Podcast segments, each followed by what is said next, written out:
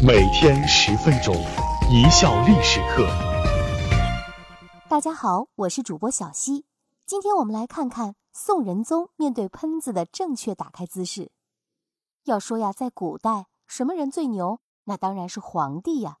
要不大家怎么都争先恐后要抢个皇帝来当当？其实呢，当皇帝也是个苦差事。历史上的皇帝大多短命，基本上都是累死的。当然呢，累死也分好多种，累死在后宫女人身上的居多。当皇帝除了身体要好，脸皮还得够厚，面对朝臣们铺天盖地的唾沫星子，要没个良好的心理素质，怕是坚持不下来的。在中国历朝历代的皇帝中，被朝臣们的口水喷得最多、喷得最爽、喷得最有名的，当属北宋第四任皇帝宋仁宗赵祯。宋仁宗在历史上到底是个什么样的皇帝？他的性格又是怎样形成的呢？宋仁宗在历史上的评价是百事不会，只会做官家，评价不算高，倒是在民间故事里面很有市场。他的身世被改编成了著名的狸猫换太子的故事。其实他的生母在前朝地位不高，他从小就被后来的刘太后抚养罢了。宋仁宗登基当皇帝的时候才十三岁，刘太后垂帘听政，这一垂帘就是十一年。宋仁宗二十四岁才亲政，长时间的被老妈管着，弄得宋仁宗的性格有点文弱。老百姓文弱无伤大雅，当皇帝可不行。虽说事情呢不需要皇帝亲自来干，自然有大把的人手等着为皇帝家办事儿呢，但是你得做决定啊。这宋仁宗运气算是很好，在四十一年的皇帝工作中，朝廷上下倒也出现了不少文臣武将，例如范仲淹、富弼、吕夷简、包拯等。宋朝的国力整体上还是在向上的，政治呢也还算清明。但是呢，宋仁宗运气也有不好的，这些名臣都有一个毛病，不怎么把皇帝当回事儿。这样一来呀，好脾气的宋仁宗就悲催了。宋仁宗有个宠妃张氏，深受仁宗喜爱。张氏父亲早死，是被伯伯张尧佐抚养成人，世人称呼张尧佐为国丈。张氏为了给张尧佐升官，晚上没少吹枕头风，仁宗也满口答应。这时的张尧佐官职已经不低，这次呢，宋仁宗想要任命他做宣徽南院使，大臣们不乐意了。包拯首先站了出来。向仁宗陈述外戚无功委以重任的利害关系，包拯越说越来劲，越说越向前凑，说到激动处，唾沫喷了仁宗一脸。仁宗一边用袖子擦脸，一边只能点头称是。等赵祯回到宫中，张贵妃迎上前去询问结果。赵祯用袖子擦着脸，不耐烦地说：“你只管要宣徽使，不知道包拯是谏官吗？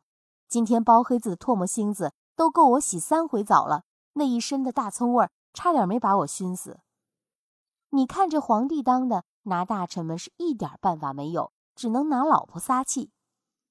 不过这事儿还没完，没有得偿所愿的张飞，后来又撺掇着宋仁宗给张国丈弄个节度使当当。在宋代，节度使也就是个虚衔，没什么实际的权利，说出去好听而已。但是包拯还是激烈的反对。又喷了赵祯一脸唾沫，包拯还召集了七名言官一起与赵祯争论。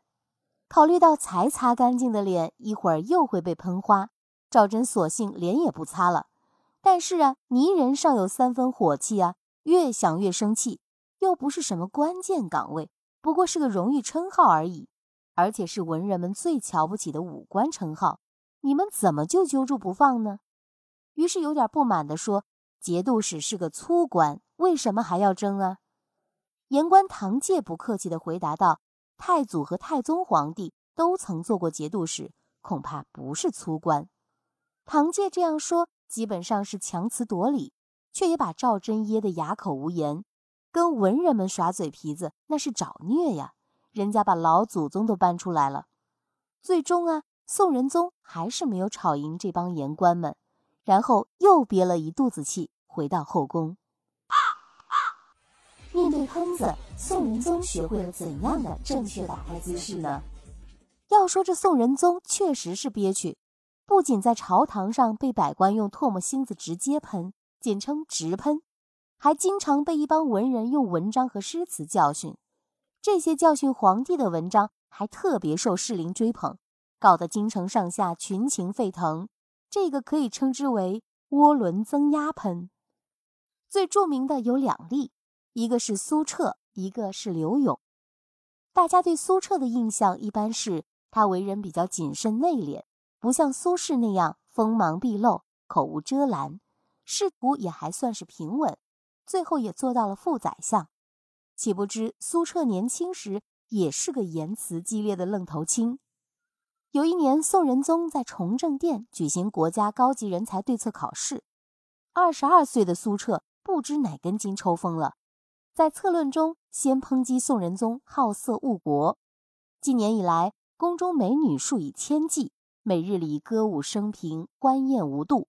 陛下在朝堂之上不与大臣咨谋国家大事，下殿之后。又不向侍从讨教治国之道，三代衰败的教训，汉唐灭亡的故事，女宠对国家的危害，陛下是知道的。长此以往，各种弊端必然会产生，百姓会与您离心离德。又抨击宋仁宗赋敛繁重，要求宋仁宗痛为节俭，以宽百姓。苏辙这篇文章哪里是什么策论呢？简直是对亡国之君的声讨书。里面讲的事情基本上不属实，妥妥的诽谤。宋仁宗肺都要气炸了。慢说这些事情我都没干，我就是干了，你也不能那样当庭开骂呀，骂街出风头是不是？堵着金銮殿，跳着脚骂呀。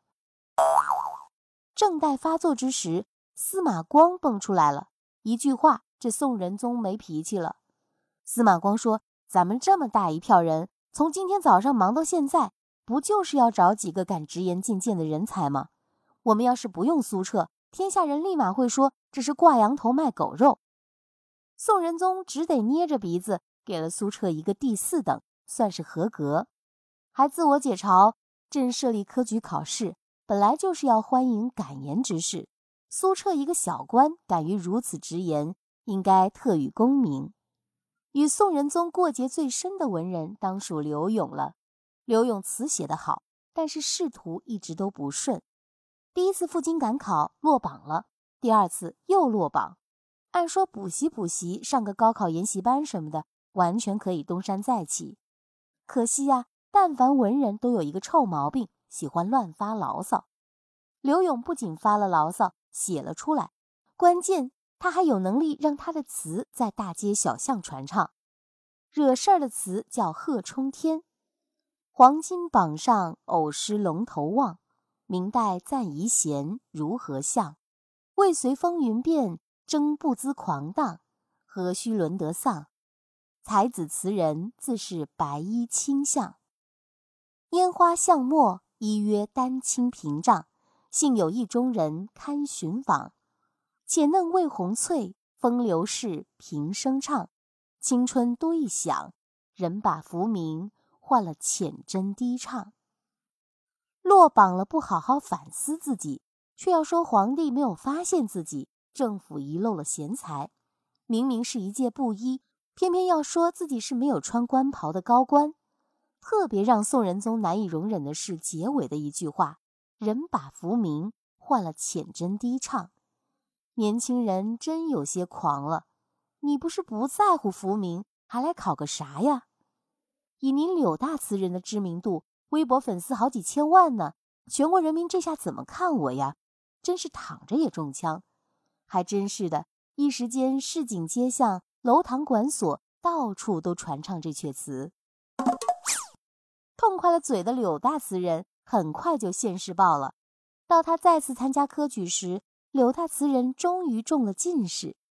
别高兴得太早，无端在网上被喷了的宋仁宗还在呢。你不是喜欢作词吗？那你还做什么官呢？于是刘勇的名字被划掉了，还加了一句批语：“且去浅斟低唱，何要浮名？”刘勇又一次的落榜了。